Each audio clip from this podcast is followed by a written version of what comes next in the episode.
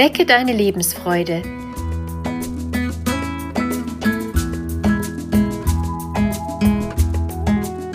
Der Coaching-Podcast von und mit Maja Günther.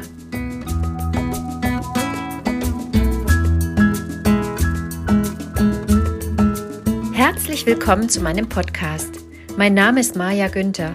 Ich bin systemische Coach und Beraterin. In dieser Folge geht es um Abschiede und um das, was danach kommt. Es geht darum, wie es uns gelingen kann, uns von etwas oder jemandem zu verabschieden und eine neue Perspektive zu finden. Jeder Abschied ist gleichzeitig ein Neubeginn. Wir verändern uns mit und durch jeden Abschied. Und jedes Mal müssen wir uns innerlich auf die neue, veränderte Situation einstellen. Kennst du das Gefühl, dass dir beim Abschied erst wirklich bewusst wird, was du verlierst? Plötzlich siehst du die ganzen schönen Seiten und du schaust auf das, was du loslassen musst oder loslassen willst. Du fühlst dich traurig, ohnmächtig oder wütend und es fällt dir schwer, in der Situation etwas Gutes zu sehen. Jeder Abschied ist auch ein Prozess mit mehreren Phasen. Er ist mit Schmerzen verbunden, und die gehören genauso zum Leben wie Glück und Freude. Es gibt viele unterschiedliche Situationen, in denen wir Abschiedsschmerzen empfinden.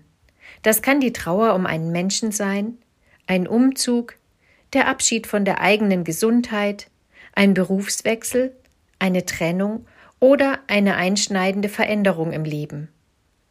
Immer wenn sich etwas verändert, verabschieden wir uns von einem bisher bestehenden Zustand. Und immer verändern auch wir uns dabei. Die Zeit der Trauer und der unguten Gefühle ist wichtig, um das, was wir verabschieden, zu würdigen und loszulassen.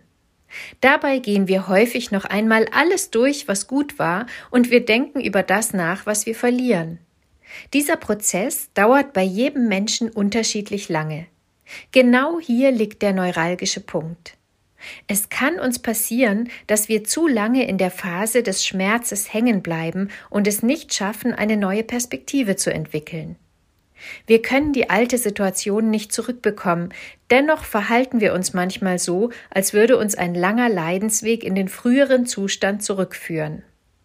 Besonders ausgeprägt ist das, wenn wir die Veränderung nicht selbst gewählt haben oder wenn sie in unserem Leben besonders einschneidend ist. Es gibt Verschiedenes, was dir dabei helfen kann, aus dem Tal rauszukommen und wieder bergauf zu gehen. Zu Beginn eines Abschieds nimmt der Schmerz sich Raum.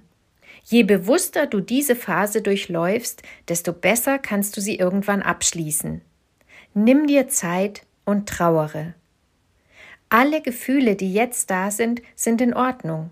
Es ist okay, wenn du dich ohnmächtig, wütend, alleingelassen, bemitleidenswert oder hilflos fühlst. Das alles gehört zum Abschied dazu. Es gehört auch dazu, schlechte Gefühle wie Wut oder Aggression zu haben. Erlaube dir auch diese. Zweifle nicht an dir, jeder Mensch auf der Welt kennt diese Gefühle. In dieser Phase ist uns oft schon zu viel, etwas aufzuschreiben oder darüber zu sprechen, denn die Gefühle sind dann manchmal so stark, dass sie uns einfach überkommen und auch lähmen. Sobald du feststellst, dass die heftigen Gefühle etwas abebben oder sich dein Zustand etwas stabilisiert, ist es Zeit für die bewusste Auseinandersetzung, die zweite Phase des Abschieds. Schreibe alles auf, wovon du dich verabschiedest. Notiere, was du loslassen willst oder loslassen musst. Dabei kann es dir auch helfen, sich für alles zu bedanken, wovon du dich verabschieden musst. Durch die bewusste Auseinandersetzung mit den Gefühlen der Trauer beendest du die erste Phase deines Abschieds. Daran kannst du ein kleines Ritual anschließen, das du sehr individuell gestalten kannst. Falte deine Notizen zu Papierschiffchen, setze sie auf einen Bach oder Fluss und lass sie ziehen.